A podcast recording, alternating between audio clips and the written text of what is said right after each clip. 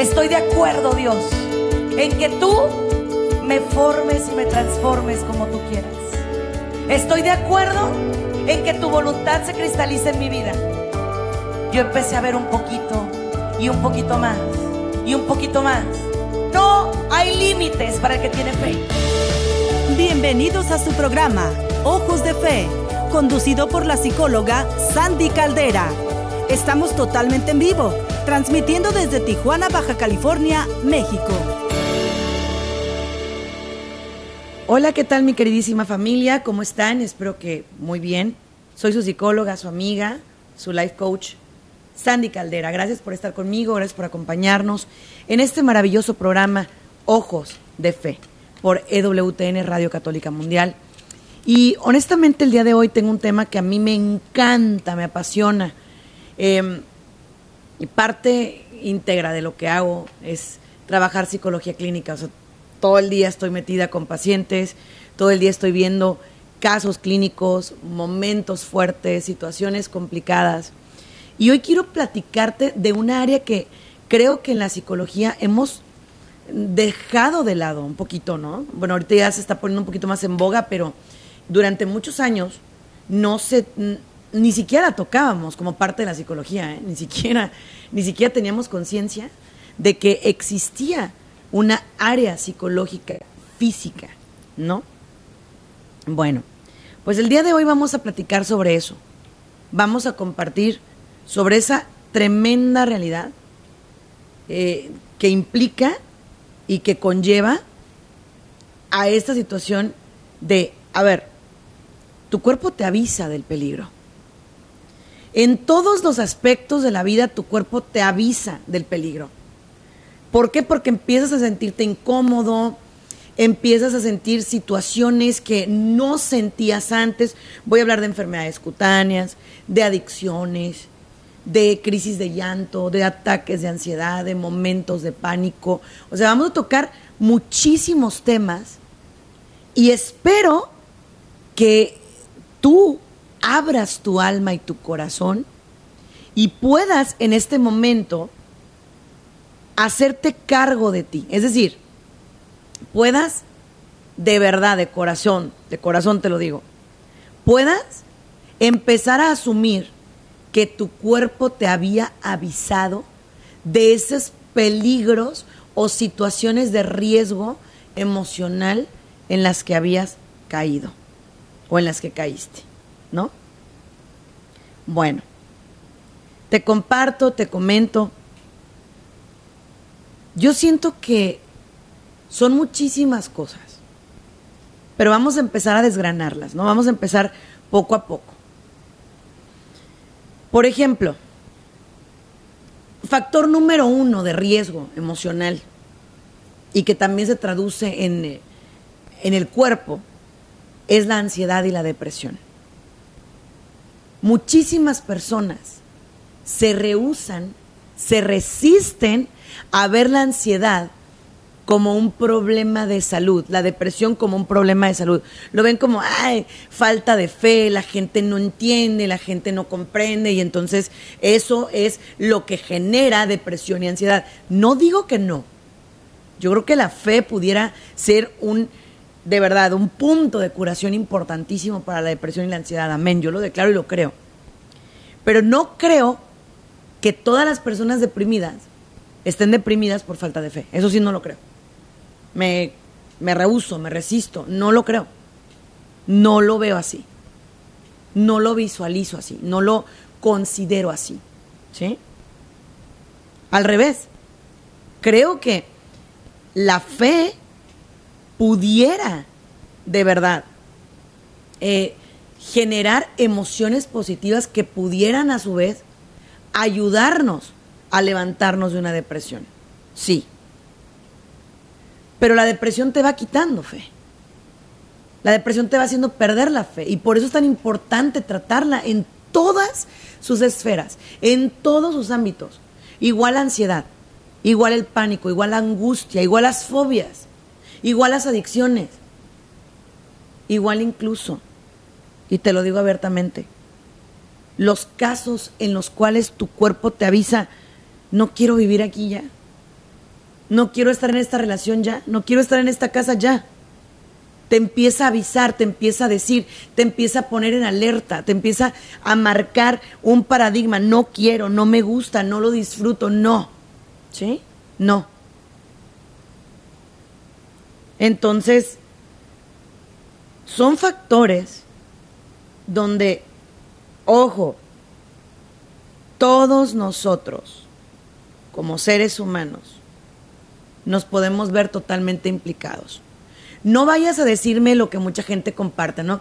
Yo desde que conocí a Dios no he sabido lo que es esto y pues pobre de la gente que, que lo vive, qué pena me dan, qué tristeza me dan, qué, qué tristeza y qué fiasco y qué fraude. No, si tú conociste a Dios y eso te está ayudando a levantarte, bendigo a Dios por eso, pero no puedes ir por la vida jactándote de que tú sí y el otro no. Porque entonces tu conocimiento de Dios es un conocimiento de cabeza nada más, de mente, no es de corazón. Porque no estás ahí para ayudar, porque no estás ahí para, para empoderar, porque no estás ahí para cuidar, para proteger, no estás ahí para eso. ¿Sí?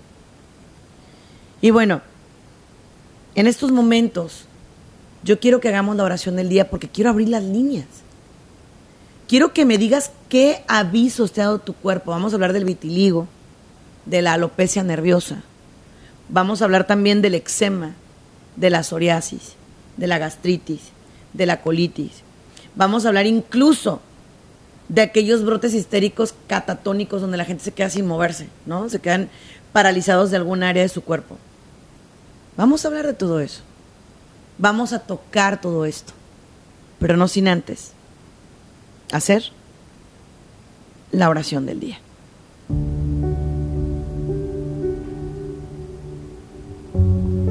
En el nombre del Padre, del Hijo y del Espíritu Santo. Amén. Señor, te damos gracias en esta tarde por lo maravilloso y bueno que eres con nosotros, por el don de la vida, por el don del amor. Nos queremos poner en tu divina presencia y en tu divino corazón. Queremos pedirte, Señor, que seas tú nuestra fuerza y nuestro descanso. Que en ti encontremos todo, Dios. Que encontremos la paz, la armonía, la fuerza, la entereza, todo, Señor. Ayúdanos a que nada nos derrumbe, nada nos derribe, sino al contrario Ayúdanos a ser dóciles y obedientes a ti. Hoy nos ponemos en tu divina presencia y en tu divino corazón. Ayúdanos, levántanos, protégenos, libéranos. Danos la capacidad de escuchar nuestro cuerpo. Danos la capacidad de voltear a ver nuestro corazón. Y danos la fuerza también, Señor, de atacar cada síntoma y signo de tu mano.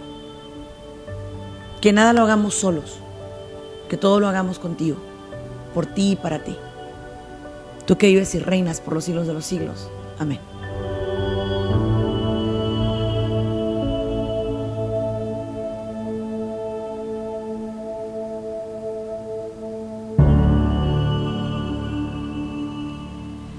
Ya estamos de regreso en tu programa Ojos de Fe. Voy a abrir las líneas telefónicas en estos momentos.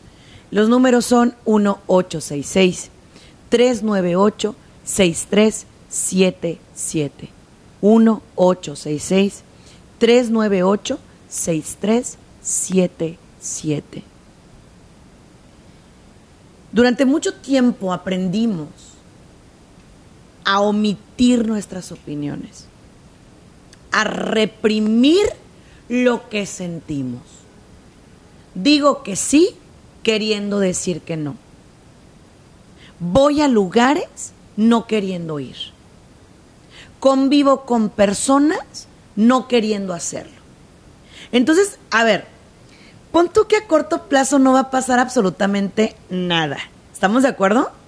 A corto plazo, nada va a pasar. ¿Sí? Nada. Pero a mediano o a largo plazo, sí puede pasar algo. Por supuesto que sí. Sí puede pasar algo. ¿Ok? ¿Y qué puede pasar? Dime. Mil cosas. Desde detectarte urticaria en la piel, o sea, ronchitas, eh, puntitos rojos, em, así como resequedad extrema en la piel. Y no le hiciste caso. Y seguiste haciendo lo mismo y seguiste yendo a lugares que no querías, seguiste haciendo cosas que no querías, seguiste conviviendo con personas que no querías. Y seguiste y seguiste y seguiste, ¿no? Y luego, esas ronchitas, esa urticaria, se convierte en una mancha blanca, lo conocido como vitiligo, ¿no? Y entonces esa manchita empieza a correr, a crecer, a crecer, a crecer en todo tu cuerpo. Y la gente irónicamente piensa, eso es contagioso, en algún lugar se le pegó. No es eso. Es tanta la ansiedad, tanto el, el, el o sea, la molestia que existe, ¿no? En, el, en la mente, que el cuerpo llega a un punto, a un instante que desafortunadamente ya no puede. Ya no puede. No estoy diciendo que sea la única causa del vitiligo, no. También hay causas orgánicas. También hay predisponentes genéticos. También hay situaciones en la piel que los dermatólogos saben mucho mejor que yo.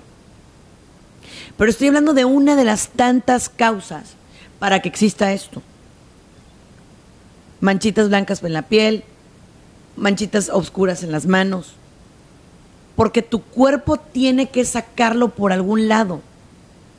Eso tiene que salir, eso es veneno, ¿entiendes? Eso es, es así como si trajera cianuro adentro de ti, ¿no?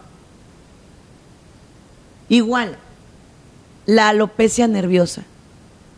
La alopecia nerviosa es aquella enfermedad en la cual empiezas de alguna u otra manera a perder cabello. ¿Sí? O sea, te empiezas a, quedar poco a poquito impresionado de la cantidad de cabello que se te cae. Impresionado, ¿no? Ahí sí puede influir mucho la genética, obviamente, sí. Puede influir muchísimo la genética. Puede influir si hay cambios hormonales, por ejemplo, en las mujeres que de pronto la tiroides no esté funcionando de manera adecuada, o por ahí hay algunos cambios en el periodo, o mm, lo que sea, ¿no? Pudiera ser.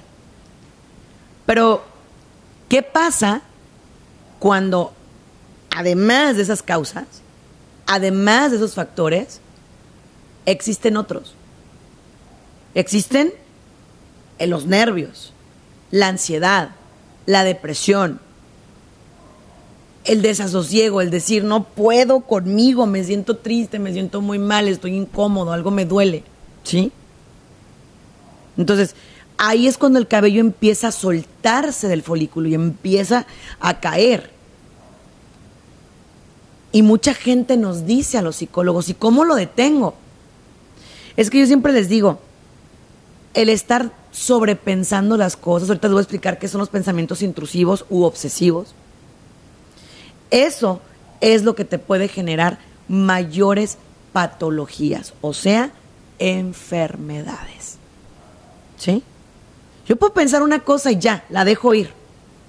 O sea, lo pensé, no me gustó, pero ya estuvo, se fue, no, no está conmigo, ya, se fue. No es mío, ¿no? Pero si estoy dale y dale y dale y piense y piense y piense y piense, entonces mi cuerpo va a empezar a decir, nunca tengo paz. No tengo paz. No conozco la paz. Entonces, ahí es cuando viene la contraparte. ¿Sale? ¿Cuál es la contraparte? La contraparte es aquella en la cual nosotros, como seres humanos, tenemos que crear la paz. Porque si tú estás pensando es que soy malo, es que siempre pienso mal, es que soy grosero, es que soy esto, es que soy aquello, y te lo adjudicas, llega un punto en tu vida que te lo adjudicas, ¿no?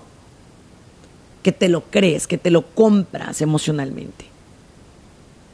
Entonces, ahí es cuando tenemos que tener muchísimo cuidado. Muchísimo cuidado. ¿Sí?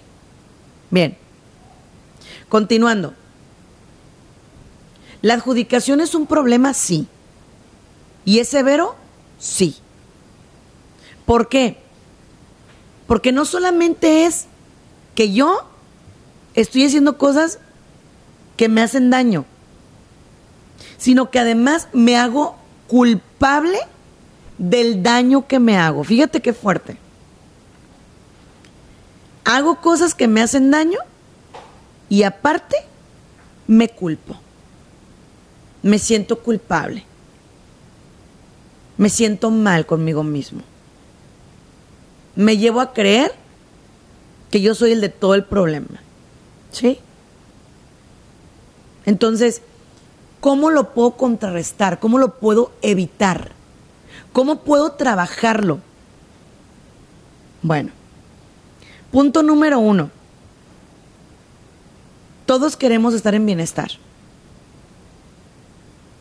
No te sientes culpable por eso. O sea, por ejemplo, si alguien no te hace bien cuando te habla por teléfono, sé lo más breve posible. No te estoy pidiendo no le hables, no le digas, no, no, no, no, no. Sé breve. Porque viene una segunda pregunta que yo te haría. ¿Qué de bueno te dejó esa llamada? Dime. ¿Qué bueno te dejó ese contacto? No, pues nada, pero pues, es mi familiar o se animó que no lo, que no lo escuche. No, escúchalo. Pero sé breve. Y nosotros no somos así. Me quedo y me quedo y aquella persona aventándome toda su basura emocional, toda su negatividad, todo su desastre y yo me quedo escuchándolo porque al final de cuentas digo, pues, pues pobre, ¿no? Ni modo. Siguiente, pon límites. Límites claros. No me gusta. No quiero. No lo voy a permitir. Ya no. Es que esto ya no. Es que así ya no. Y todo eso, ¿no? Son, son las cosas que tenemos que empezar a trabajar. Porque yo no sé si tú eres consciente de esto que yo te voy a decir ahorita. Pero si tú no estableces límites, si tú no pones límites, la gente va a pensar que no los tienes. Y es cuando vienen las quejas por parte nuestra, ¿no? Es que me grita, es que me lastima, es que me daña. ¿Sí? Pero, ¿qué haces para que no te grite? ¿Qué haces para que no te dañe? ¿Cuántos no te atreves a decir? ¿Cuántos sí te atreves a decir? Y ese es el problema básico.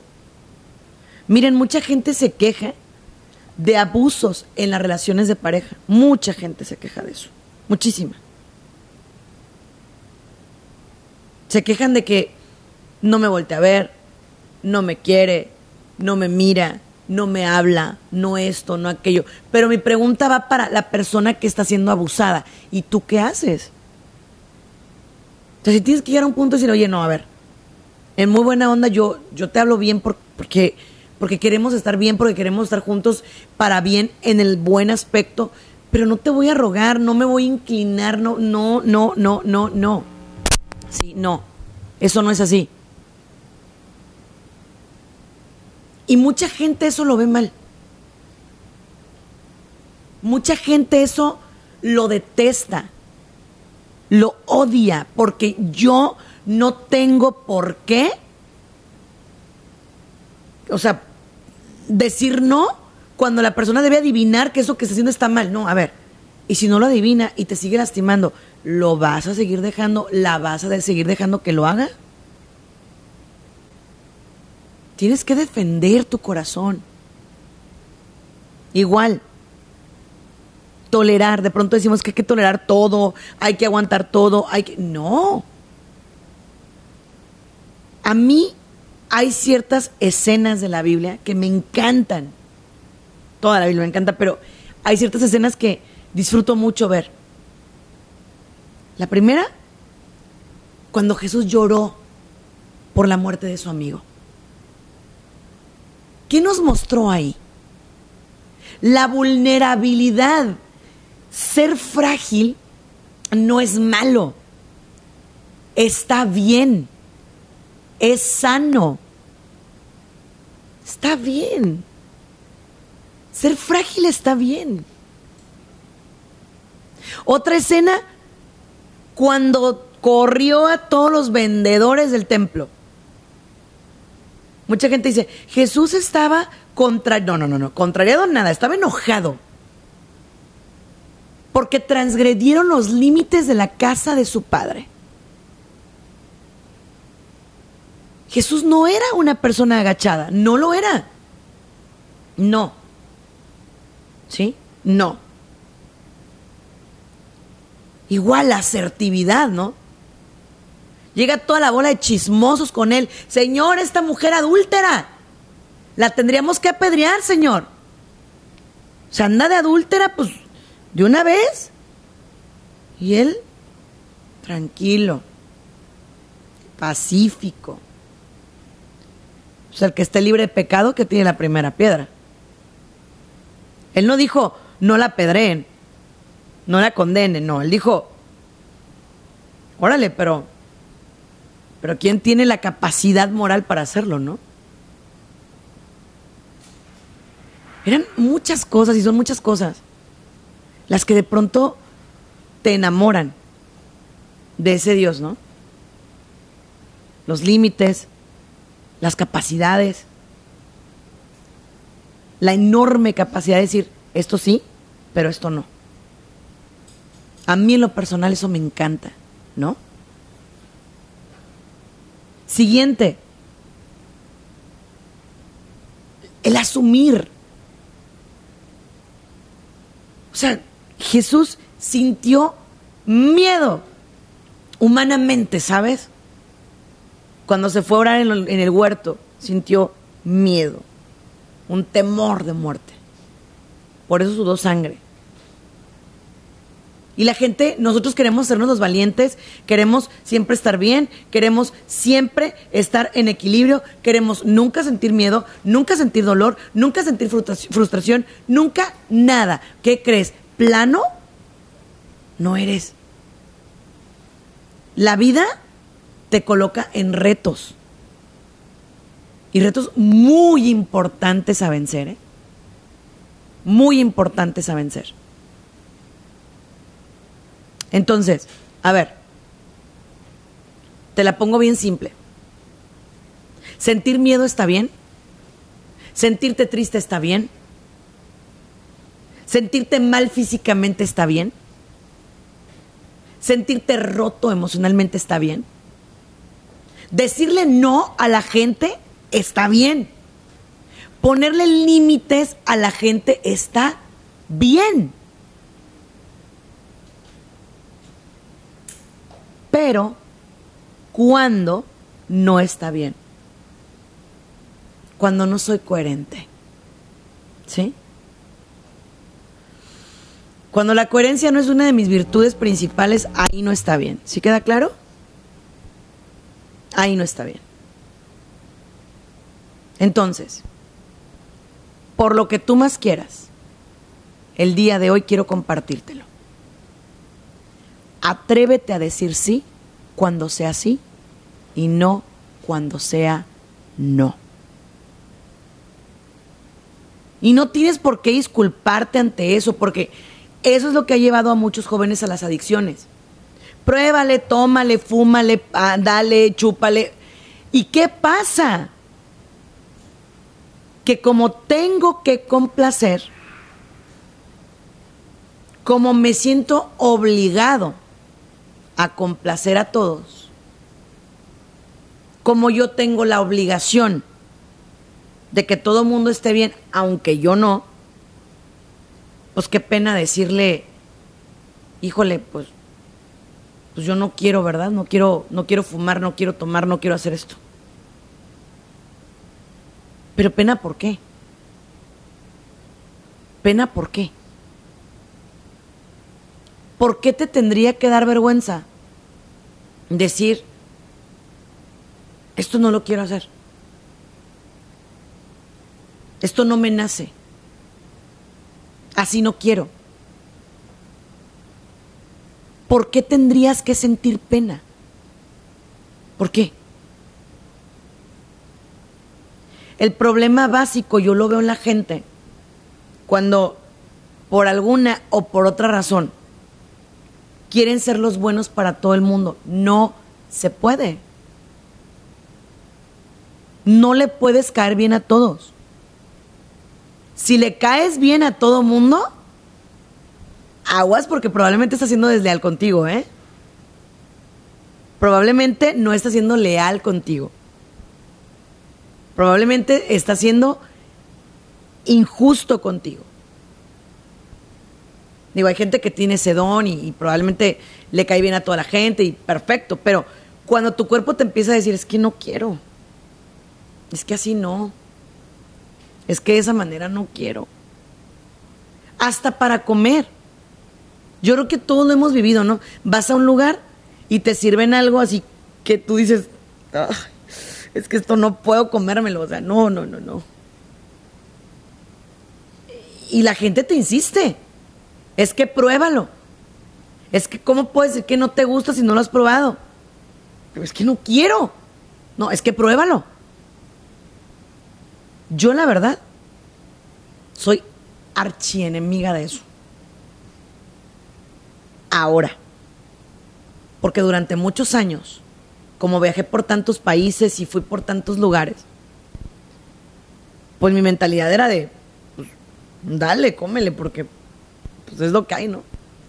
Pero así agarré una bacteria en un país, así me vine enferma de otra bacteria en otro país, así, o sea, entonces, ¿por qué? Porque qué pena, o sea, van a decir que qué pena, o sea, que qué grosera, que qué sangrona, que qué mala, ¿no? Pues no, hay cosas que no me caen. Por ejemplo, a mí todas las partes internas del animal no, o sea, no, no me caen, no puedo. O sea, el simple hecho de pensarlo, no, no puedo. Y conste que en mi país se usa mucho, ¿no? Que la tripa, que el menudo, que la guácala, o sea, no puedo. Entonces, respeto a quien lo haga, los pues, adelante, si les gusta, órale. Pero a mí no me gusta. Yo no quiero. Y si yo te respeto, pido el mismo respeto. Pero hay veces que, por ejemplo, vamos a suponer, estás en una relación de pareja que va comenzando, ¿no? Y entonces, tú lo que quieres es que esa persona diga, es que no inventes, come todo, qué padre. O sea, es así súper abierta y come todo lo que le dan. Pues no es cierto. No todo te gusta, es mentira. Pero quieres anhelas la aprobación de esa persona. Es lo que tú quieres. Es lo que tú anhelas. Es lo que tú deseas con todo tu corazón. Y entonces, pues lamento decirte que es cuando todo mundo pasa por arriba de ti y te pisotean y te brincan y te gritan y te maltratan. No, no, no, no, no. No. Todo eso es lo que tenemos que empezar hoy a trabajarlo. ¿Cuáles son tus focos de estrés? Detéctalos. Yo tengo detectados los míos, el mío es estómago y la cabeza, los dos. Si estoy en un lugar donde no quiero, con personas que no quiero, en situaciones que no quiero, luego, luego la cabeza me duele o el estómago empieza a dar lata. Entonces, no tiene nada de malo que yo me atreva a decir, pues con permiso yo ya me voy. O yo no quiero. Te respeto, pero yo no quiero. O, ¿sabes qué? Qué pena, pero hoy no. Todo eso son cosas que tenemos que ir aprendiendo, ¿eh? y que se aprenden con la marcha, señores, con la vida, con los años, con dolor, perdiendo y ganando. Así se aprenden. ¿eh? Y no hay camino corto. No hay camino corto. Por ejemplo, ¿cuántas veces en un trabajo no te dan tu lugar porque tú no te lo das? Ah, esa persona siempre se va a quedar extra, o sea, ah, está bien. Pasa nada. Pónganle el horario extra. Aguanta. Ah, esa persona nunca dice que no. A ella pónganselo. A ella dénselo. Pero a la hora de los aumentos, a la hora de, o sea, del trabajo, pues no funciona. Entonces, eso es lo que yo quiero que el día de hoy quede más que claro. Voy a ir a un corte, pero no sin antes invitarte a que nos llames 1866 398 6377 1866 398 6377. Estamos en vivo en tu programa Ojos de Fe por WTN, Radio Católica Mundial. Volvemos. Continúa con nosotros. En un momento volvemos con más de tu programa, Ojos de Fe, desde Tijuana, Baja California, México, en Radio Católica Mundial.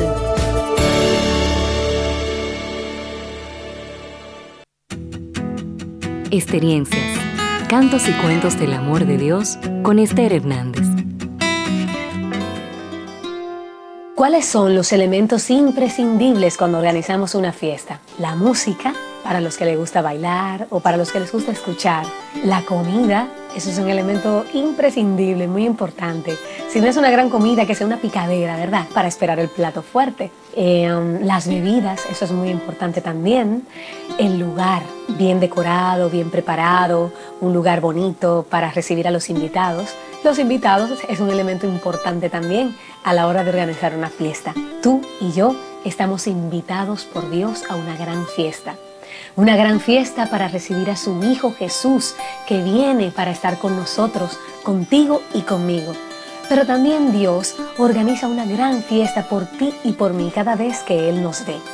Sabes, los niños pequeños celebran cuando llega su papá a la casa no sé si lo has visto, que ellos levantan los bracitos para que su papá los cargue. ¿Sabes una cosa? Dios se hace como un niño pequeño. ¿eh? Se hace como un niño pequeño y levanta sus brazos y te dice, cárgame. Y la Navidad es un tiempo en el cual Dios se hace como un niño pequeño para que tú y yo lo carguemos. Él levanta sus bracitos para que junto con Él celebremos la vida celebrar la vida en medio de, este, de esta sociedad en la cual se sufre tanto. Él quiere traernos la alegría de estar con nosotros todos los días en la presencia de Jesús. ¿Qué haremos en este adviento? Prepararnos para abrazar a Jesús, que es Dios, para que viva todos los días en nuestra vida y que hagamos fiesta con Él. Si quieres escuchar más experiencias, visita esterhernandez.net.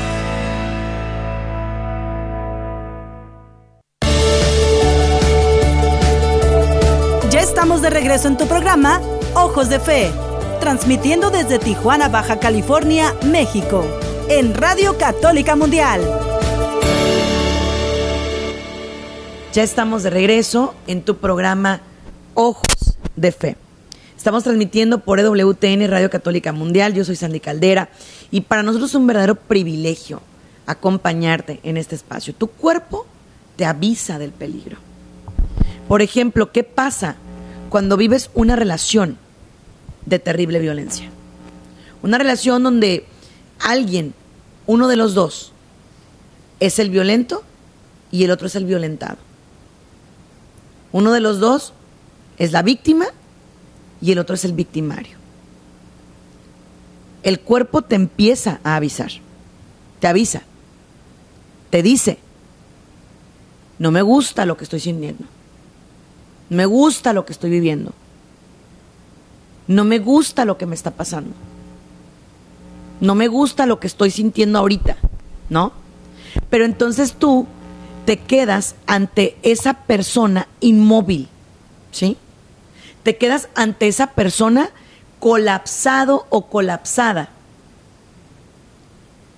Porque dices, más me vale quedarme aquí con esta persona, aún con todo y violencia,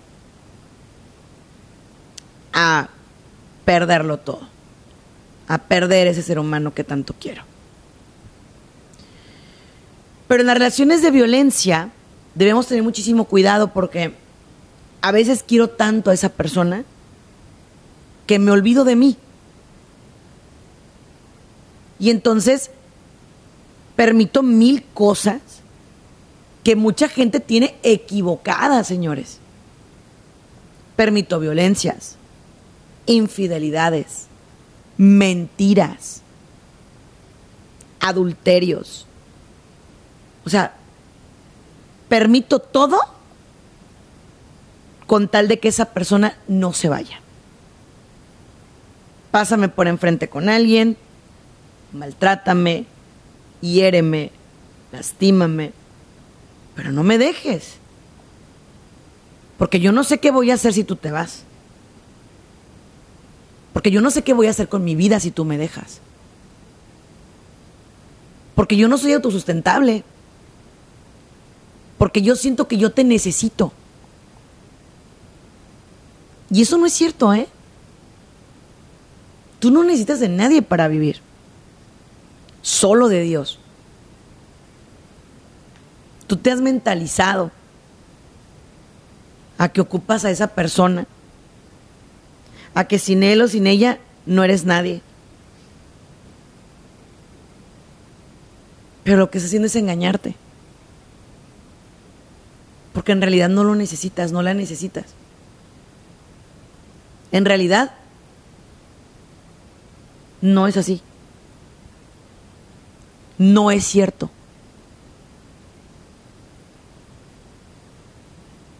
Pero ¿qué termina pasándote?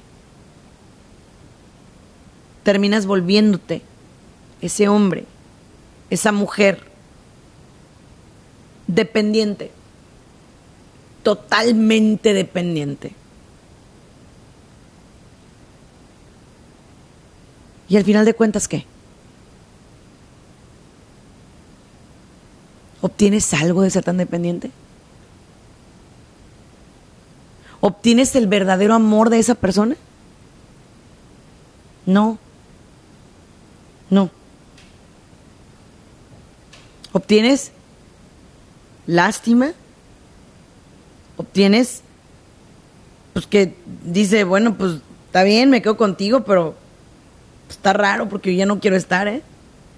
Pero ni hablar, bueno, aquí me quedo.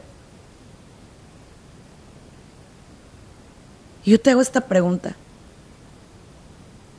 ¿Así quieres que alguien te ame? ¿Así quieres que alguien te quiera? Amar es otra cosa. Amar es decir, es que yo te prefiero. Es que a mí me encanta estar contigo. Es que porque te amo no te voy a lastimar. Es que porque te amo y porque me importas voy a cuidarte el corazón y el alma. ¿Sí? Y es precioso cuando alguien puede cuidarte el alma, cuando alguien puede cuidarte el corazón y tú cuidar el de esa persona. Es que ese es el verdadero sacramento. El verdadero matrimonio es eso. Pero cuántas veces lo hemos malentendido, ¿no? Voy a tolerar las infidelidades y ¿qué crees? Te estás volviendo cómplice de una infidelidad. No puedes. No. Y tu cuerpo te avisa. Porque además de todo, mira, escúchame. Escúchame. El encuentro íntimo entre una pareja sacramentada, entre una pareja de Dios, es un regalo de Dios. El encuentro íntimo es un regalo de Dios. ¿Sí? Pero siendo muy clara contigo, muy honesta contigo, pues cuando se mancilla ese vínculo,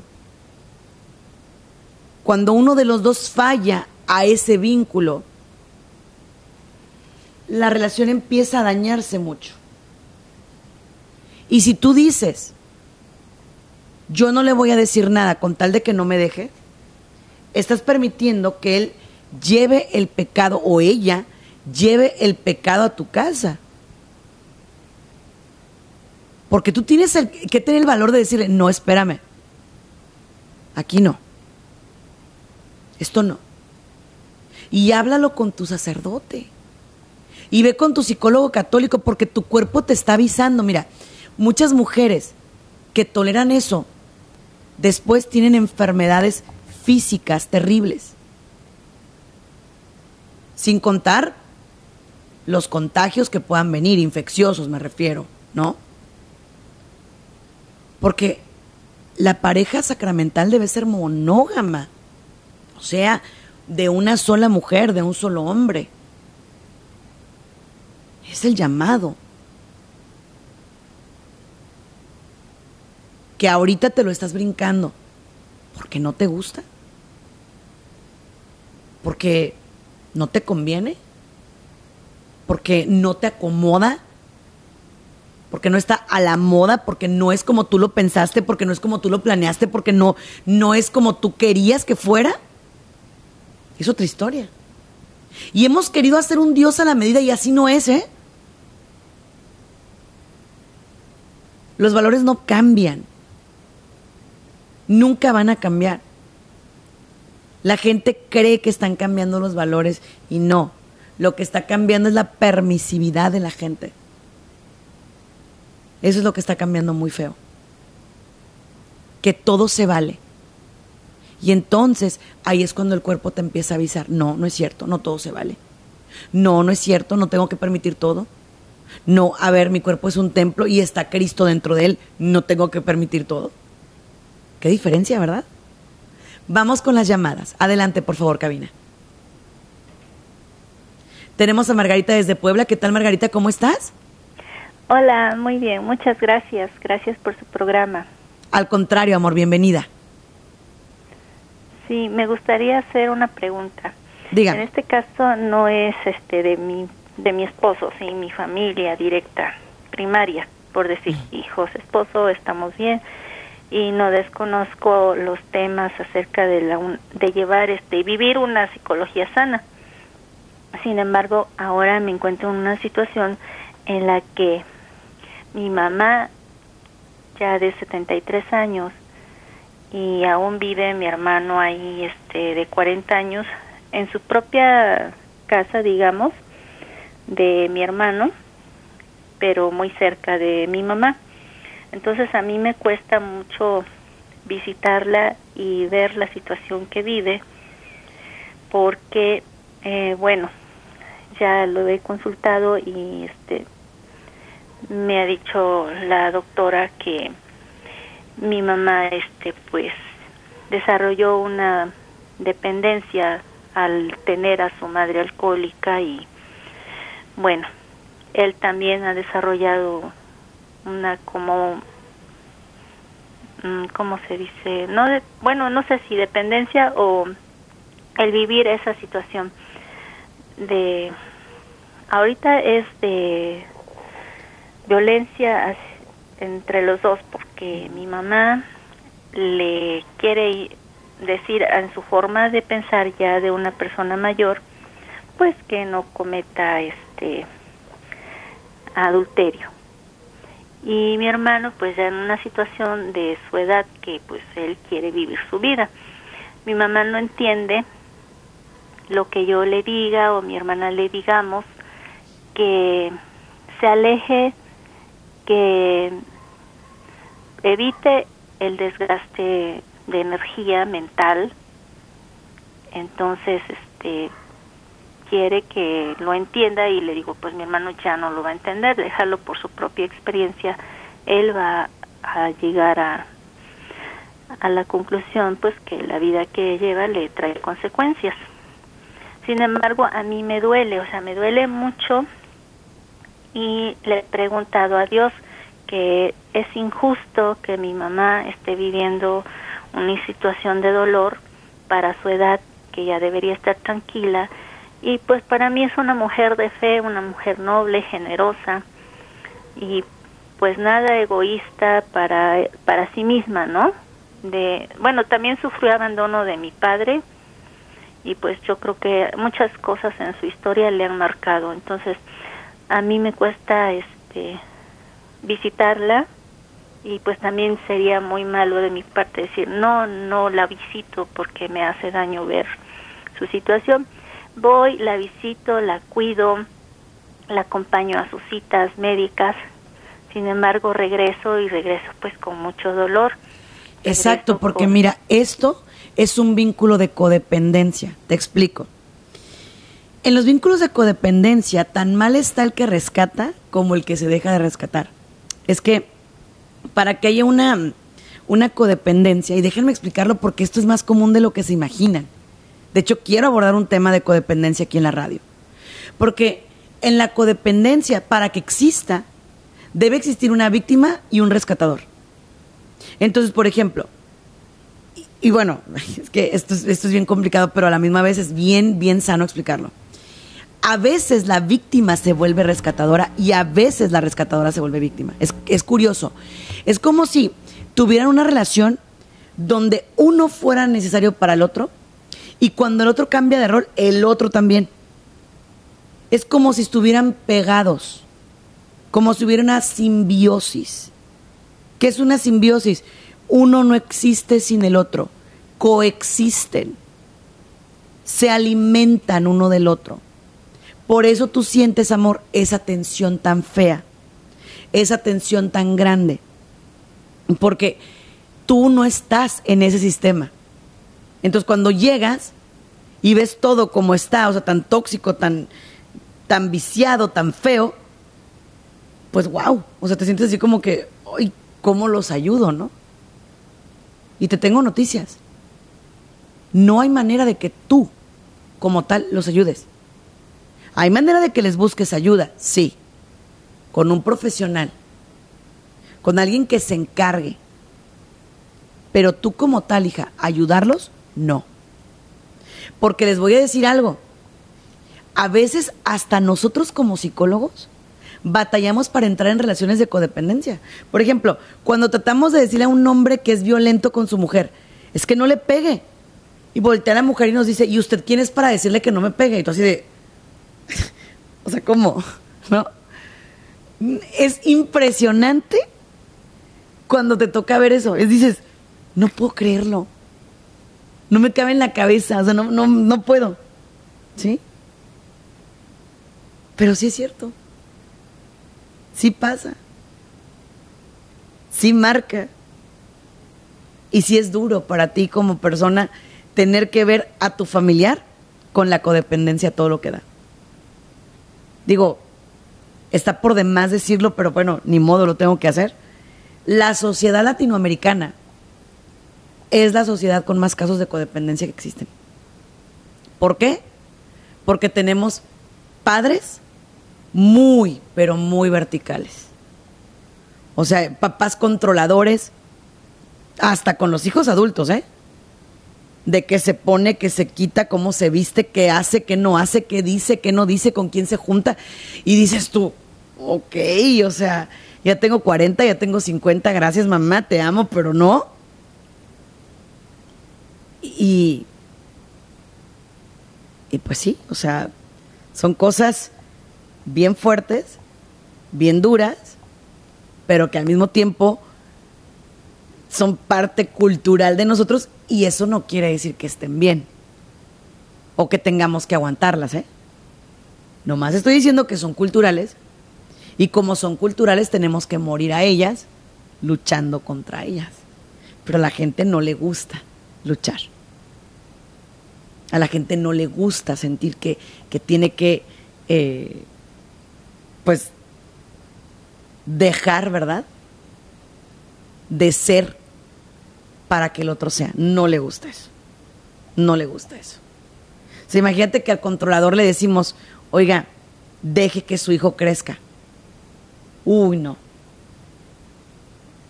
Haz de cuenta que lo ve como una ofensa. ¿Cómo te atreves? No puedo creerlo. No me cabe en la cabeza. ¿Cómo va a ser que tú quieras eso para mi hijo, para mi hija, para mi esposo? ¿Sí? Incluso, miren, hay gente que se pone órdenes de restricción por violencia. Porque ya, o sea, la violencia era tremenda, era absoluta, ¿no? Y se pone la orden de restricción. Y la ley la ampara. Y la ley le dice, estoy contigo. Y después la persona dice, pobrecito. Es que, o sea, sí está mal, yo sé. Pero pues que no la ha tenido fácil, ha vivido cosas muy feas con su familia. Ha sufrido demasiado. Y pues yo, yo soy quien tiene que lidiar con él o con ella. En el caso de tu mamá, no sabemos que esté trabajando o que esté lidiando ella o por qué ese, esa relación de violencia, pero hay algo, algo no resuelto en ese vínculo. Por eso te digo, Maggie, no la vas a poder ayudar tu corazón. Tenemos que entrar profesionales de la salud. Mira, muchas veces termina uno comiéndose sus propias palabras, ¿no? Porque en ocasiones hay personas que cuando de recién se unen contigo, sea el vínculo que sea, de padres, de marido, de lo que sea, se quieren hacer los indispensables. El marido quiere estar ahí, ahí para ti, hace el pago, quita, pone, no, él no, tú no lo hagas, yo lo hago. Y ya cuando dependes de él te dice, es que me absorbes. Es que me fastidias, es que me cansas. Y entonces tu cuerpo te empieza a decir, ¿y ahora qué voy a hacer sin él? Y literal la gente siente que se muere. Pero tengo noticias. Es que de amor nadie se va a morir absolutamente nadie se va a morir de amor. Nadie. Absolutamente nadie va a perder la vida por amor. La pierde por un mal amor. La pierde por un, una caricatura de amor. Pero el verdadero amor no trae muerte, trae vida. El verdadero amor nunca te va a dañar. Al contrario, te va a edificar. Y es por eso que hoy estoy aquí. Para decirte que cuando tu cuerpo te esté avisando de alguna situación que esté complicada, hazle caso. Porque si no le haces caso a los primeros síntomas, se van a ir complicando más. De colitis a gastritis, de gastritis a gastroenteritis, de gastroenteritis a una hernia yatal, de una hernia yatal a una úlcera, de una úlcera a un cáncer. Y obviamente no queremos eso. Obviamente no queremos eso. Nadie quiere eso, ¿sí? Esto es lo que te quería decir. Tu cuerpo te avisa, porque es un instrumento de Dios. Soy Sandy Caldera, síganme en redes sociales, por favor. Sandy Caldera. Y recuerda que tengo mi consultorio virtual para atender a personas de todo el mundo. Mil gracias y bendiciones. Gracias por habernos acompañado en uno más de nuestros programas. Esperamos contar contigo para la próxima. Contáctanos a través de nuestras redes sociales, Facebook, Twitter e Instagram, bajo el nombre de Sandy Caldera. O escríbenos a sandycaldera.hotmail.com.